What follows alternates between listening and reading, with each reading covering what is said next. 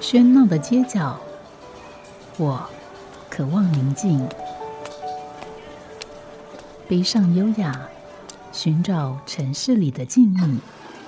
欢迎光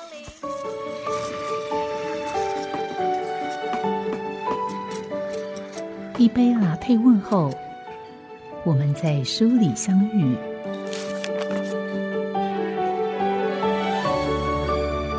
在转角发现微光。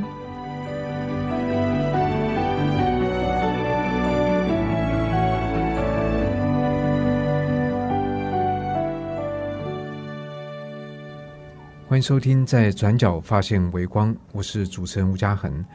这个节目是要来介绍在台湾各地，特别以中部、北部来讲的这个独立书店。那么在每一集的节目里面，我们都会邀请到不同的来宾来介绍不同的独立书店。当然，对于什么是独立书店，其实这个定义啊很难去讲的很分明。但是我相信，如果听众朋友在节目里面的这个收听，将会逐渐的去厘清，呃，到底我们所界定的独立书店是什么意思？因为即使在现在这个时代，连书店的定义也都在转变之中，所以强要为独立书店来做个定义，事实上是有困难，而且可能也不见得那么需要的。那至少对我来讲，所谓的独立书店，它就是代表了一个一个的生态系。每个生态系，它有它不同组成的书籍和人物，它也会表现出来不同的风貌。当然，呃，在比较大型的书店、连锁书店，它也有它的生态系。只是我们说，或许在这样的一个系统里面，它生态系的差异不是那么那样大。而如果我们要享受或者观察到更多元的不同的这个书籍的生态系的话，那么。会往一些我们所谓的独立的书店来去追寻。在今天节目里面，我们高兴呃第一次就邀请到女书店的负责人吴佳丽老师来到节目里面。那么在今天的节目里面，我想呃吴老师会帮我们来介绍一下女书店。它事实上在台湾的这些，如果我们说独立书店来讲，应该也是算历史相当悠久的。所以我们欢迎吴老师。是主持人好，各位听众朋友好。对，其实提到吴老师，我还是有一个呃疑问哦，因为呃吴老师他本身是淡江大学化学系的荣誉教授，那现在是女书店的负责人，好像这两个身份相差很大。是啊，淡江大学我是化学系的老师，我已经退休了。呃，在我一回到台湾，其实。呃，离开台湾七年，我非常关心台湾这个社会，所以我参加了很多活动。那么，呃，可以说女书店是当时我们关心台湾社会、参加妇女运动的一个成果。那我只是呃，他们希望我出来代表女书店，所以我就是挂名的负责人。但是您参与呃女书店的运作，从开始，从开始，那是在一九九一九九四。所以，我想对很多人来讲，特别是关注在比如学院里面的女性主义的人，大概对女书店是无人不知、无人不晓。但是如果我们的兴趣不在这方面，可能就会比较陌生一点。所以，是不是先请吴老师来谈一下，在当初一九九四年的时候，女书店是在什么样的状况底下成立的？是，我想。女书店的成立啊，啊，跟整个台湾社会的开放是有密切的关系。台湾一九八七年解严啊，那么呃，在解严之前，我说我一九七几年回到台湾，就跟一些关心台湾社会的朋友，大部分很多也是老师，大家在一起常常。啊，谈论啊，所以我们在一九八二年的时候成立妇女新知。那那个时候还是戒严时期，我们不能随便成立社团的，有各种严格的规定。但是杂志社是比较容易去申请成立，所以我们就以杂志社的名义“妇女新知杂志”。呃，这样子我们就集结了一群朋一群朋友。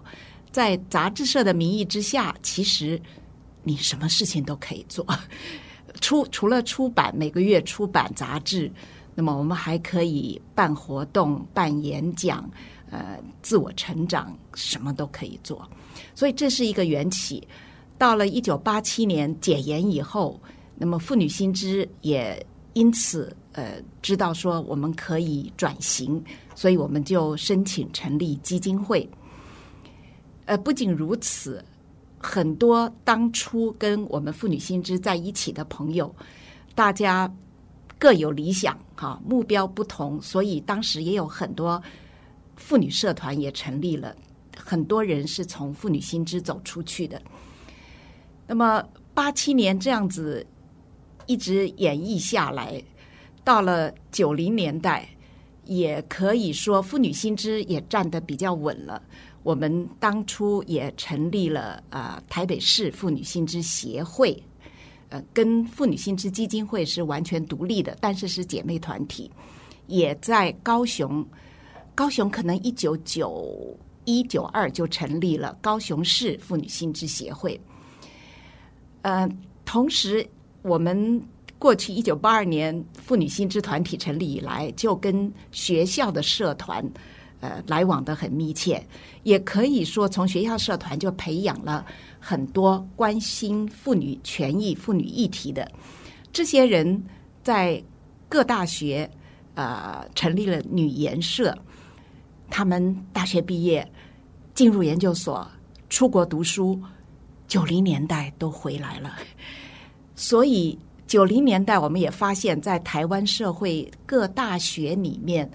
执教的。女性朋友越来越多，妇女新知最早的时候，在大概也从差不多解严以后，我们就有一个呃，像是读书会，在诶妇女新知里面，大家常常一起用各种议题轮流演讲，所以有了这样的背景啊，呃，台湾社会的开放让我们都很兴奋，大家就觉得说，我们从事妇女运动。一天到晚都要让大家捐钱啊！我们是不是可以自己来经营一个事业？呃，有理想又可以赚钱，越谈越兴奋哈！刚好就找到现在在呃新生南路台大附近的这一个地点，就说我们来办一个书店，因为书店呢，这一群朋友大部分都是学校的老师。写写作能力都没有话讲哈，所以我们觉得我们都爱读书。呃，我们另外一个背景是，过去我们如果是呃言论支持妇女运动、妇女权益的书籍销路可以说不是很广，呃，有的时候不容易找到出版社，所以各种因素，大家就觉得成立一个书店是很理想的。那当然，从九零年代，我们推动一些法案，也有组织小团体到啊美国去参访。那个时候还有看到参观美国的一些呃女性主义书店，所以把这些集结在一起，就觉得成立一个书店是很理想的，又可以赚钱，又可以是我们活动的场地啊。那大家可以聚会，可以。呃，在一起看书，呃，可以让关心妇女议题的人很容易到书店来找到关于女性主义或者跟所有女性相关的书籍，这是一个缘由。那另一方面，我们当然跟妇女新知，跟当时也有另外一个就是女性学学会成立，也是在一九九四年。所以这两个事情彼此之间有关吗？有关系，就是大家都是互相重叠很好的朋友。那女性学学会当然顾名思义也是关心女性权益，又是在学术团体，所以他们也非常支持我们。很多人就说大家捐钱，所以我们每一个人捐一些钱，大概当时三四十人，我们成立的时候四百万的股份。就成立了女书店。是，所以这样来看，女书店的成立，一方面其实距离今天已经二十多年了。是。然后它的根源事实上还可以往前，可能再延展十年，而它跟整个台湾社会的变动，还有台湾这女性权益运动的，还有女性意识觉醒，其实都是连接在一起的。所以这样，我我觉得或许我们从一个更广阔的角度来看女书店，呃，这间独立书店会是能够对于它有更多的了解。那么当时成立的时候的。盛况是是可以说是盛况，在那个年代、那个社会啊，我们是华人社会，就是讲这个华语的社会第一家女性主义书店，可以说很轰动啊。那么呃，我们当时两个主要的人物，一个是苏千林，她当时是呃大学呃。副教授，呃，他是女书店的挂名的负责人，也负责很多事情帮忙。那另外一位是郑智慧，他是出版界，嗯，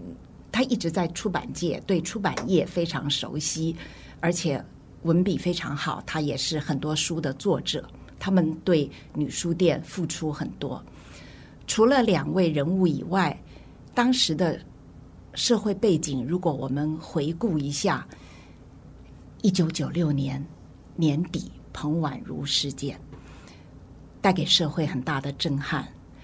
一九九七年春天白小燕事件，那么这两个对女性非常不友善、非常残酷的事件，啊，也可以说造成大家很大的凝聚力量。嗯，不仅是当时社会，随后很多相关的法令跟着修订或者是通过了。那另一方面，我们当时也就配合这些出书。呃，彭婉如当时是民进党的妇女部的主任，她本来也就有很多著作，所以我们把他的书籍特别整理了，出了《彭婉如全集》。那在那个时候，还有我刚才提到郑智慧哈，郑智慧一直是对出版业非常关心。他在那几年就发现，在湖南这个有一个地方叫对，反正就是出现在女性的这个字对一种女书，对你只有女性就乡下山间只有女性看得懂的一种文字，江永，我想起来江永那个地方。只有女性看得懂的，也就是说，当时这个大概回溯到两百年前，因为不让女性读书，那妇女之间互相要说书、讲故事、互相教学，就用绣花创造了一种文字，哈，让只有女性看得懂，好像是女性只有湖南那个地方女性，换了别的地方女性也看不懂。不太懂，那么是他们互相之间的一个传承。那这个文字居然也这样传了两百年，在文革时期是有一个中断。那郑智慧了解了，就当时搜集了很多这个资料，他们也很高兴有人关心这个事件。当时能够认得女书，我们后来就称她女书的文字的人，只剩下三四位老太太，八九十岁的，所以我们。就在那几年，九零年代初开始搜集，所以女书店成立两年以后，我们成立出版社。我们当时很重要的一本著作就是《女书》。嗯，这本书我有印象。对，那大家就花了很多时间把他们的文字整理、翻译，呃，用手模拟写他们的文字，这样把他们的故事在呃。绣花的这个布皮上面、女扇子上面等等的，把它书写出来。所以女书出版社的那个那个 logo mark 也是用女书吗？不是，我们女书店三个大字是一直很有名的董阳姿，对，但是大有另外一个书法家。细细哎细的有那个个。那个，我们后来有出好多系列的啊，女书系列。那那个文字其中有一部分就是用女书哎来代表的，嗯。所以女书也是在九零年代我们成立以后很重要的一部著作。从我们出来得到的反应呢？反应关心的人才知道究竟是很呃不是很 popular 的一、嗯一一本书。那么后来有国际上也有人在呃出版相关的女书籍，但是我们当时整理出来的是第一套呃。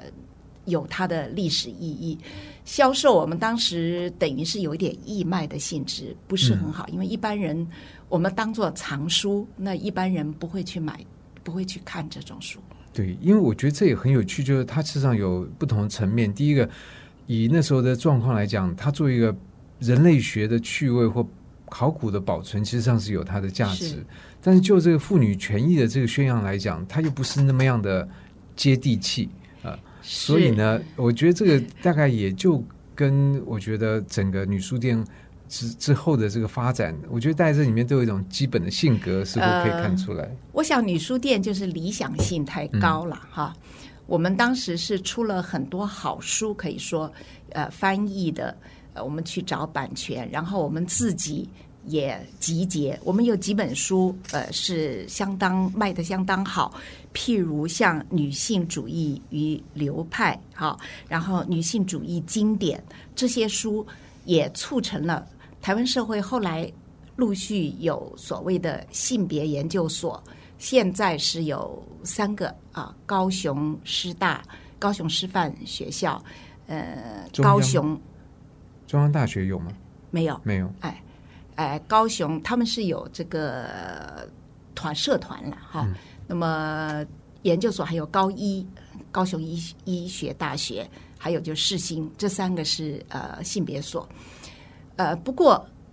这些教授回来的，在各学校开授相关的女性主义的课程，用这两本书是很好的参考书，否则你几乎都是原文书啊、很难传递。所以，我们除了出这些书之外，经典的书籍，我们也在寒暑假有办这个春天读书系列、夏天读书系列，到各大学给呃高中大学生呃关心的女同学开设相关的课程。所以，我想这些影响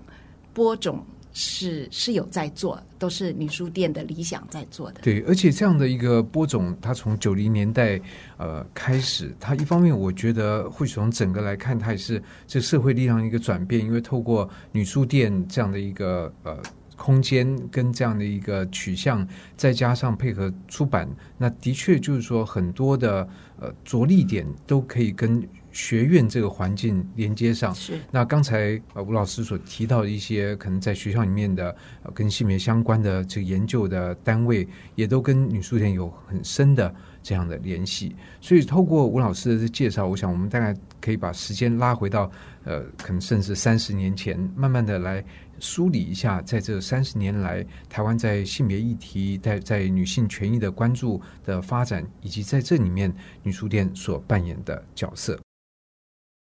好家庭联播网，中部地区古典音乐台 FM 九七点七，北部地区 Bravo FM 九一点三。那么您所收听的节目是在转角发现微光，我是主持人吴嘉恒。今天邀请到节目里面的是女书店的负责人吴嘉丽老师，参与这个书店可以说从呃刚开始成立就已经呃参与其中，她也成为了女书店的负责人。所以今天很高兴请到吴老师来节目里面介绍。我想这样的一个书店，或许我们没有到过，但是我想它所散发出来的这个影响力，在今天台湾的每个人应该都呃是亲身领受的，可以这样来讲。那因为在这里，我们其实可以看到，不仅是对女性主义关心的人他的集结，同时这种集结也表现在出版表现在杂志，表现在学院的种种的行动。那这样的也势必会影响，比如说台湾很多法令的制定。所以在这方面，我们就会可以看到女书店的影响力。当然，可能对今天来讲更熟悉的是女书店楼下的另外一家叫女巫店呢，因为很多人有时候会到那边去听一些表演。那如果听众朋友有机会到台北，倒是可以去女书女巫店那边看一看，但是不要忘记了，它楼上还有一个女书店。好，我其实女巫店是女书店的延伸，因为他的老板当年曾经在是台大社会系，是女书店的攻读生，在女书店帮忙。那他很喜欢那个环境，所以他才毕业以后，呃，在楼下租了开女巫店。所以等于说，呃，女书店成立的时候，楼下的女巫店还还没有，还没有。对，是那呃，他们显然经营的比我们好。你也可以想象，我们就说书店的经营是非常专业的，它不是一般开一个。便当店、餐厅店啊，餐厅其实餐厅也便当也很困难。呃呃，便卖你难度不卖便当还是比较简单，因为你书店的话，你要有非常专业的经营。另一方面，不只是地点选书啊，书你还会压很多存货，我们还要有一个书库，我们还要租一个地方。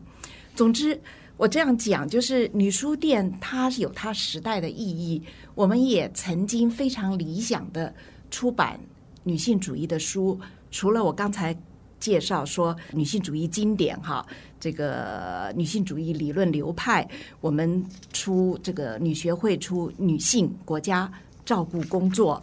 出台湾妇女处境白皮书，一九九五年版，二零一六一一四一五年版啊，然后我们出都等于还在进行中，是嗯是。然后，呃，李元珍老师的《众女成城》《台湾妇运回忆录》等等，出了很多关心整个台湾社会对诶呃妇女议题的这个白皮书建言。这些，我们还出呃性别平等教育推动在各学校，从小学到国中、大学这种相关性别平等教育的书籍。啊，性方呃性教育、性别平等教育的书籍，所以整个这些是让很多人呃，我我想不只是从这里面呃有所收获，也让我们一些书写的女性朋友有一个一个原地，一个原地是嗯呃，只是所有的理想抵不过。时代环境的演变啊，我这样讲，两千年以前，一九九四年到两千年是女书店啊荣景还不错的，两千年以后就越来我们经费的不足，大家靠那样一点点捐钱，你周转的空间是非常有限，所以做很多事情的推动也受限。另一方面，这种大书店。还有网络书店的兴起，我记得我印象非常深刻，就是去看那个呃电影外国片《You Got the Mail》，嗯，台湾翻成电子情书，就是讲梅格莱恩跟汤姆汉克一样，小书店怎么样难难很难经营。当时我深刻印象深刻，就是女书店是不容易的。啊，除了这个大环境改变，另一方面，我们很不幸的，我刚才说，我们一个女书店的台柱，呃，郑智慧，她付对为女书店付出很多，不幸的，她后来啊，因为癌症，在两千零九年过世。所以到了两千，我想二零一零年、二零一一年以后，女书店的经营越来越困难。主要是现金的周转不足，那我们觉得我们好像欠了很多钱，所以从二零一六年啊，二零一七年我们就开始清理债务。我们整理的结果发现，其实我们从来没有欠外人的钱，我们欠的钱都是我们自己朋友、股东的钱。那最后我们整理。绝大部分这些股东大家都放弃债权，所以女书店等于呃可以说是无债一身轻，就 就这个角度来看，大部分还剩下很少的，很少的啊。大部分我们最后都是欠自己人，也就是说，我们都是自己在捐钱经营了。那么女书店面临困境，我们就觉得我们不能这样一直拖下去，我们要想一个办法，到底我们是结束营业还是呃怎么样？所以我们就在整理这些啊财务，暂时我们就把出版暂时停顿，但是我们并没有关掉我们的出版，我们随时希望能够在。呃，再开始初级，我们只是希望把债务厘清。我觉得，当然我们在这样节目里面介绍独立书店，我想在背后有一个想法，也就是跟刚才吴老师所提到这整个环境的变化，其实对于大家对于阅读这件事情，不是说阅读减少，其实现在大家阅读的东西比以前多很多，但很多阅读其实是发生在手机或者这种电子的这个载体上面，而不是发生在书籍。那么再加上这个生态的转变、环境的转变，事实上对于台湾曾经拥有的呃这个出版或阅读多样性，长远来看其实是一个危险。那这也是我们的制作制作这样的节目的原因。所以对于像这样的一个辛酸面，我想我们在之后节目也不会避而不谈。可是可是这边我觉得比较让人好奇的就是说，为什么呃曾经在台湾的这个这样的一个领域里面。曾经这么样活跃的一个书店，那照理来讲，他应该培养了很多后继的人，对这个领域有兴趣的人。他把这样的一个我们说课程，应该是有培养出来。但是为什么这个课程似乎在这过去的至少十年来，它是迅速流失的？哎，不能说你说课程，我觉得不觉得它是流失的。事实上，我们女书店就是因为这些年轻。一代一代人的支持，所以当我们在检讨困境的时候，很多人跳出来，他说：“女书店不能关。”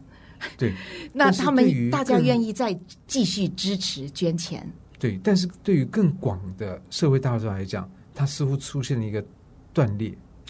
呃，这个断裂，或者我们可以这样子讲哦：当你生活过得很好，很多权利得来全不费功夫的时候。你不会再去想它，不会去珍惜，而我们这个呃，算是老一辈的，我们当年是从没有到有，我们是曾经积极参与、积极争取的。所以你看到一些年轻人，他不在乎，他没有没有想到这个之间的转变，他把很多既有享受到的权利。当做当然的，对，视为当然，是是，就有有这样的一些差别了。可是刚刚吴老师也提到，在这个过程里面，市场女书店也做了很多的教育推广的工作，可能真不仅是在大学，甚至大学以下。那这样的一个教育，它难道不能够反映在这样的课程的？还是很小众啊，可以这样说。你想，我们女书店就是那么样的一个几十平的空间是有限的，呃。真正来讲，你长期的，我想，妇女新知基金会或者呃，还有性别平等教育协会，我们推动譬如性别平等教育法立法还是长远的。这个立法，性别平等教育法的立法，性别平等工作法的立法，是更影响到整个社会层面。那那个那个层面。我们我们小书店只是在旁边推波助澜，那真正还是要靠立法。但是立法它不会自己掉下来，还是我们这些人当初大家奉献多少律师，呃，这个免费义务的参与，才把这些推动出来。对，而且事实上像这样推动，呃，以现在的这个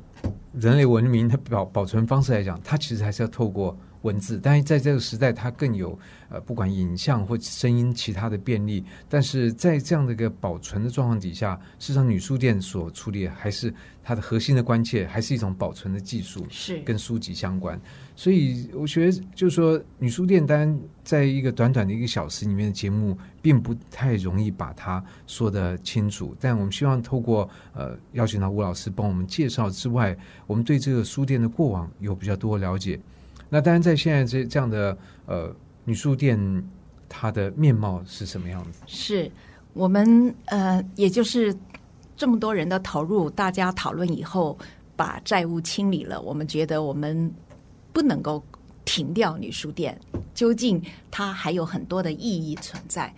所以我们现在靠着大家的捐献跟奉献啊，那么我们仍然在继续呃经营女书店。关于书店的书，嗯。不只是现场啊，可以来看，因为我们收集整理了很多，你到现场可以在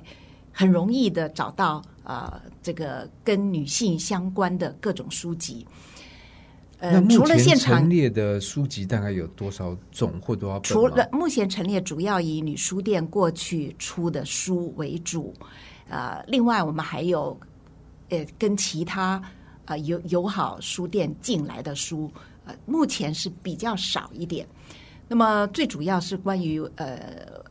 女书店出版的这一部分，这一部分我们在网络上你都可以查到，我们也可以从网络上订购，直接跟书店联络啊。女书店的网页、女书店的粉丝页啊，粉丝页可能更活泼一点，都可以找到。同样就是说，书店光靠卖书是很难经营下去。那么我们多角经营，现在我们更扩大，除了呃书籍这一部分，我们希望呃利用空间，可以空间的租借，各种会议或者演讲，所以我们有一系列很多系列的，像春天的时候，我就办了一系列性别与科技方面的系演讲。那像这样的活动，一般来讲，他的参与的，我们参与的人，我我。就大家是大家告诉大家，除了在我们的粉丝页、我们的呃书店页，还有书店本体互互相连接的一个宣传出去。那我们过去很多演讲也是现场直播，所以这个互相影响。大概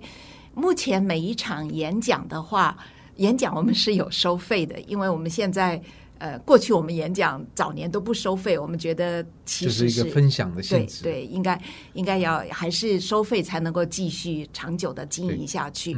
呃，大概我们每一场演讲的话，人数不多，因为书店空间三四十位，手术到最多大概六十位了哈。但是我我自己参与好多场，我觉得很特色的女书店本来她办的演讲就是很有特色的。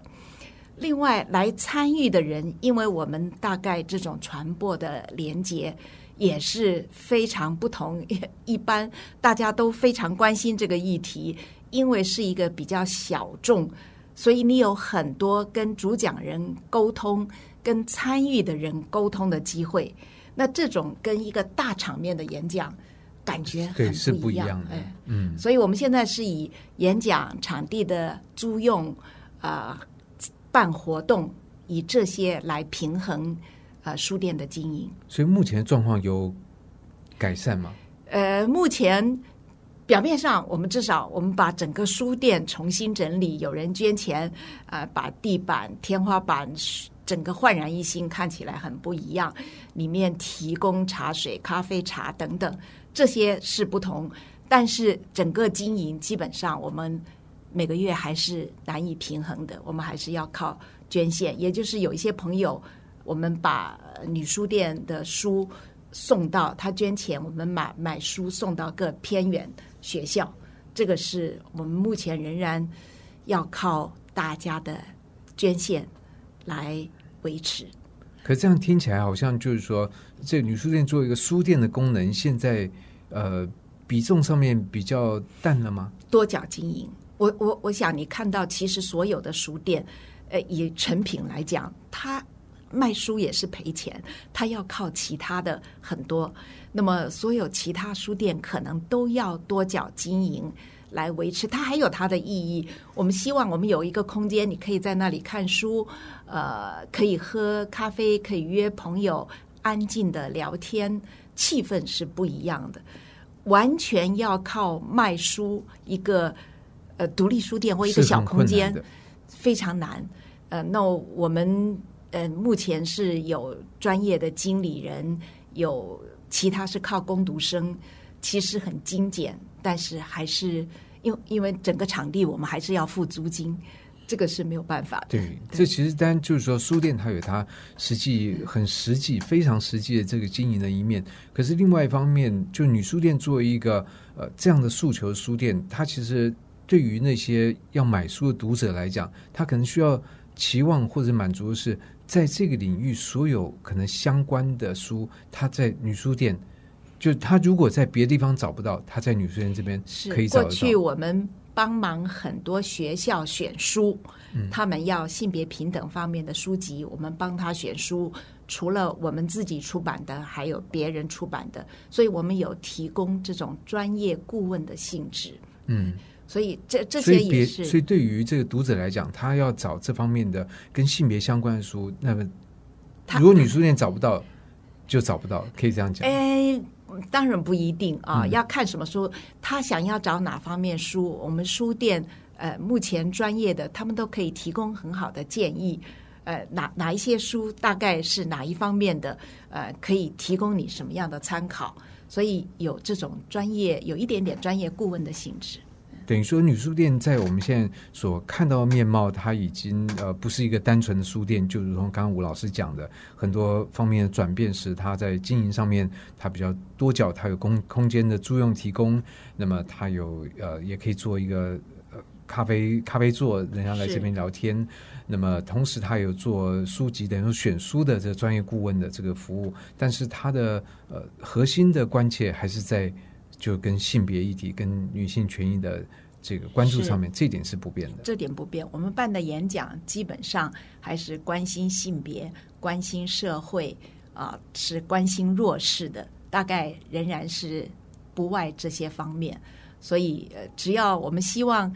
养成大家习惯，知道呃要听好的演讲、特别的演讲，上女书店的网页，你就可以看到啊，这个有哪些哪些演讲。那么有的时候你需要一个小小的空间，也可以到女书店来啊，不管是租租用或者自己享用。目前我们是没有卖咖啡这些没有，只是你来提供。哎，对对，就是嗯，等于是也可以说是免费，你自动捐献了啊。我我们不特别的，因为我们不能够经营。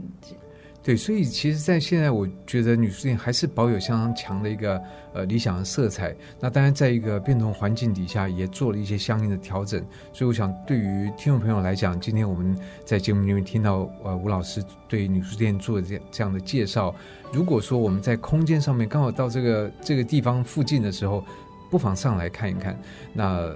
另外呢，呃，脸书透过网页。对女书店动态有更多的了解，同时也可能可以看到有些活动的直播这样的。是，嗯，总之，我想女女书店的存在，就像吴老师讲的，我想大部分也会同意。以台湾的社会的发展，女书店这样的书店存在有它的价值、时代时代意义，有它时代意义，而且而且有它的必要是不可少的。所以今天的节目呢，我们也希望是一个开端，能够让更多人能够认识到女书店。那今天节目非常谢谢吴老师的介绍，谢谢谢谢主持人，